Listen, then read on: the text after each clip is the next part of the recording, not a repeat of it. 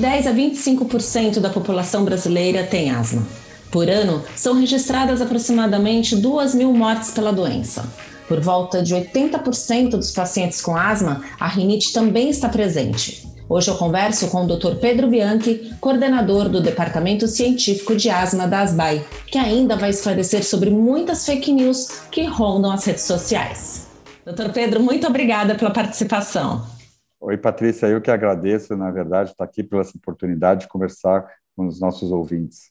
Doutor, o Dia Mundial da Asma este ano vai tratar do tema Descobrindo conceitos errôneos da asma.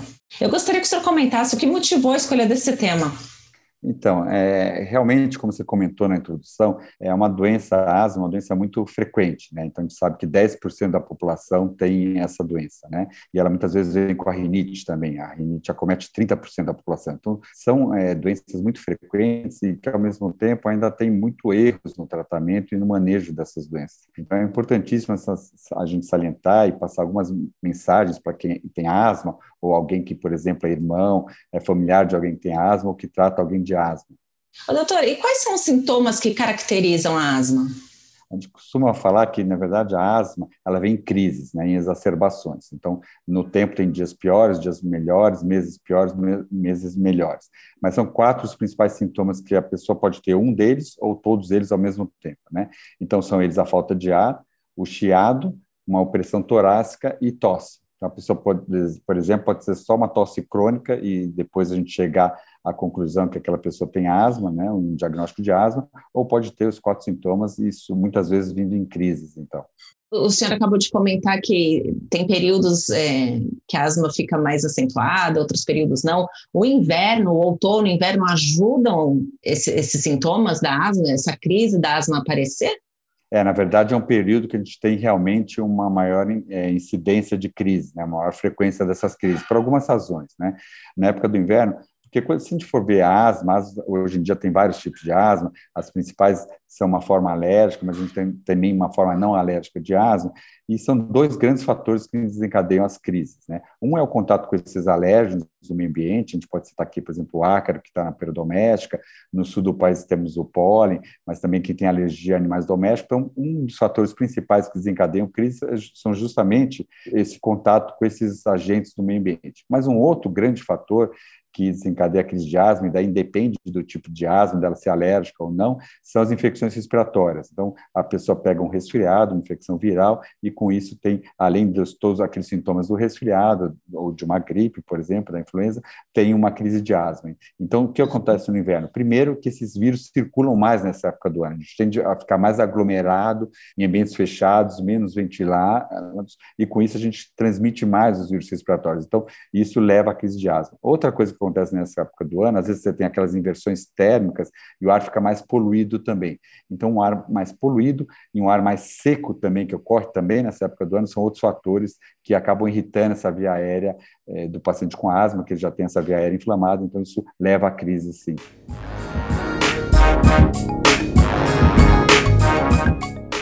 A vacina da gripe é importante para uma pessoa que tem asma?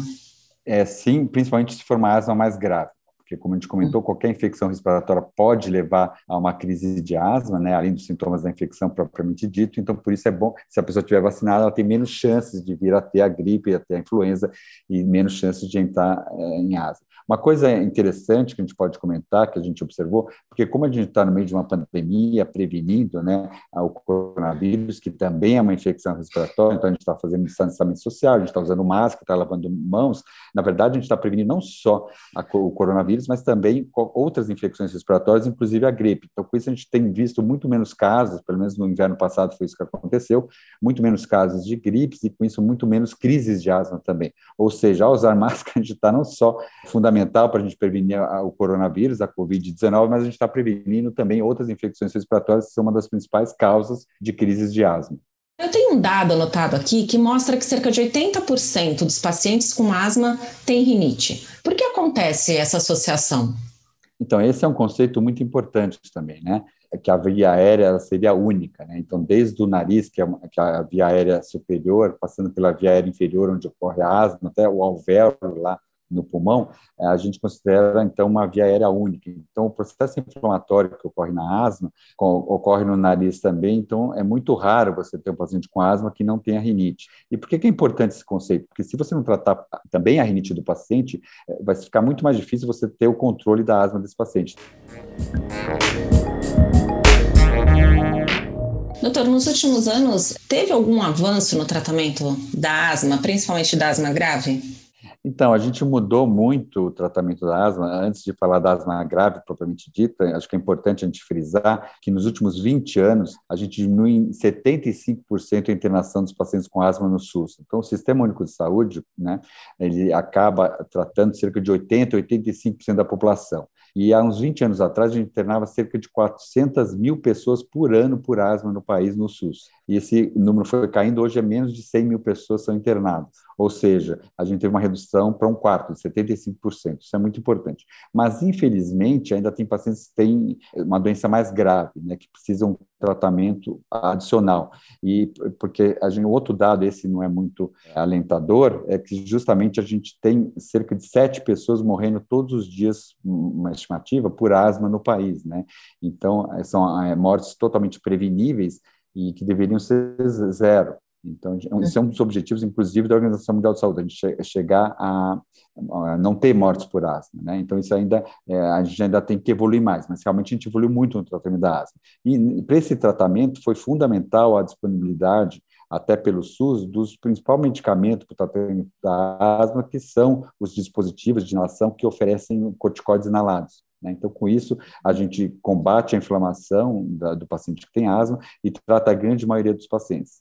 Mas existem pacientes mais graves, e para esses pacientes, aí sim, nos últimos anos, a gente, além dos corticoides inalados, a gente tem também hoje uma classe de remédios que a gente chama de imunobiológicos, que no caso da asma são anticorpos monoclonais, que são anticorpos especificamente contra o processo alérgico inflamatório que ocorre na asma.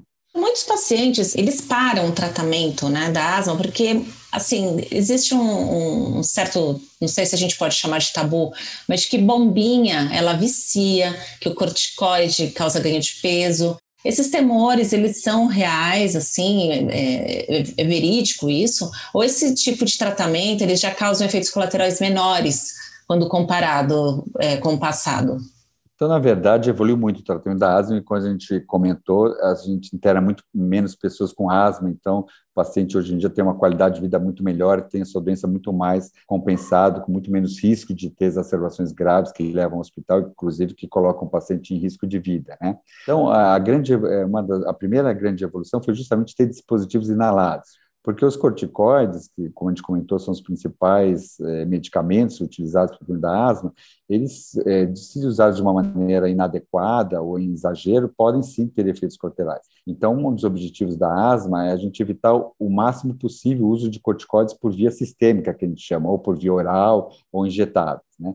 Por isso que foram desenvolvidos diversos dispositivos onde a gente consegue é, levar esse medicamento direto para a via aérea, onde a gente precisa que esses remédios ajam, então são os corticoides inalados, né? existem tanto para o pulmão, na asma, mas existe também corticoides nasais para rinite, e com isso a gente consegue que o remédio haja só onde ele precisa agir, com muito menos chances de ter qualquer efeito colateral. Então, com isso a gente avançou muito. Algumas vezes, em crise, mesmo em quadros mais graves, às vezes a gente precisa, inclusive, dar corticoides sistêmicos. Mas isso a gente tenta evitar e tem que ser sob prescrição médica muito bem controlado. Né? Então, uhum. a gente costuma dizer para o paciente que, ao mesmo tempo, ele não pode ter pavor de usar um corticoide sistêmico quando precisa, mas também ele não pode abusar do uso desse. Então, esse, uhum. uso tem que ser realmente orientado por um médico, não pode ser usado basicamente em uma farmácia e comprar um corticoide e usar sem conhecimento do médico de uma orientação mais profissional.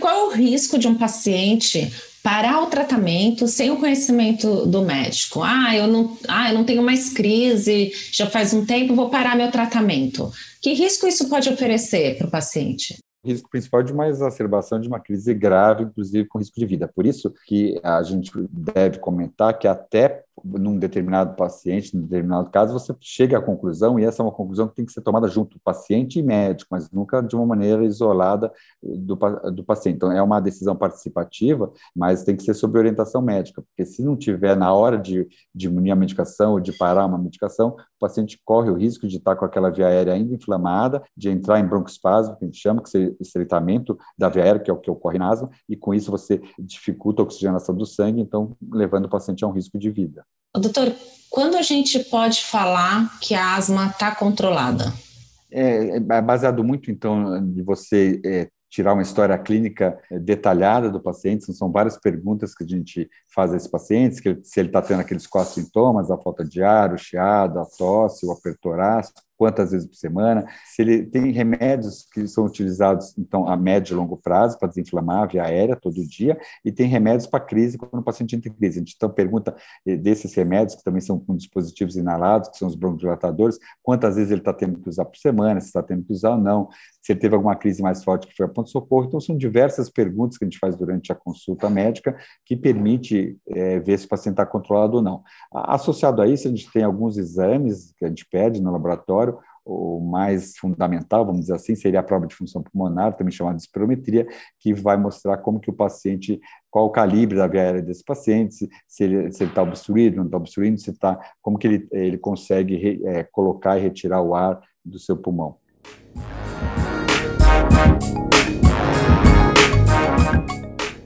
Ô, doutor, eu tenho anotado aqui comigo, eu peguei algumas perguntas que eu vejo por aí sobre asma. Eu queria que o senhor respondesse se essas perguntas, né, elas podem ser verdade ou fake news. Aí eu vou, eu vou perguntando e o senhor vai respondendo, tudo bem?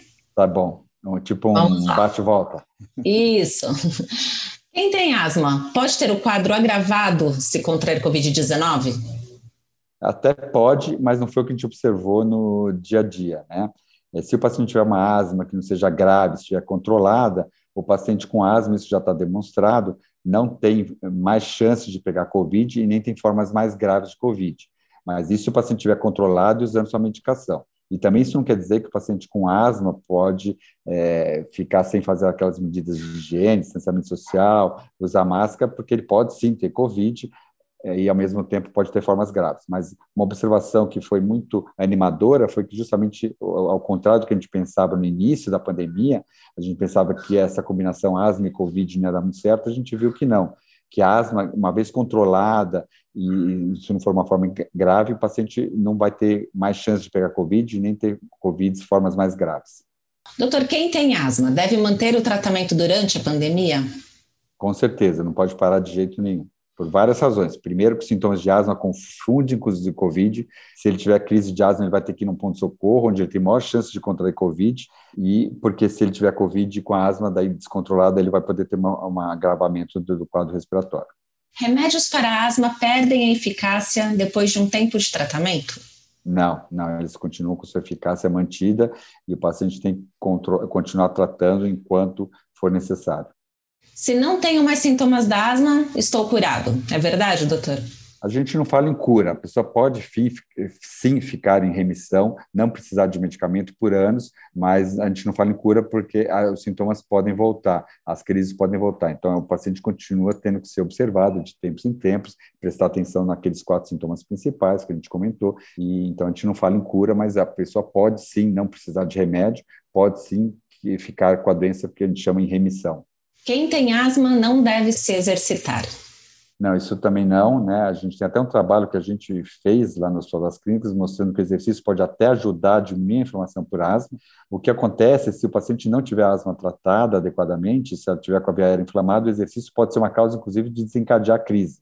Então, primeiro a gente tem que controlar a doença do paciente, a asma do paciente, ele precisa estar com a doença controlada, não inflamado, sem a via aérea inflamada, e com isso ele deve e pode fazer exercício. Doutor Pedro, eu quero agradecer muito a sua participação aqui no podcast das BAE e o canal fica aberto para sempre que precisar conversar sobre o assunto, a gente fica à disposição.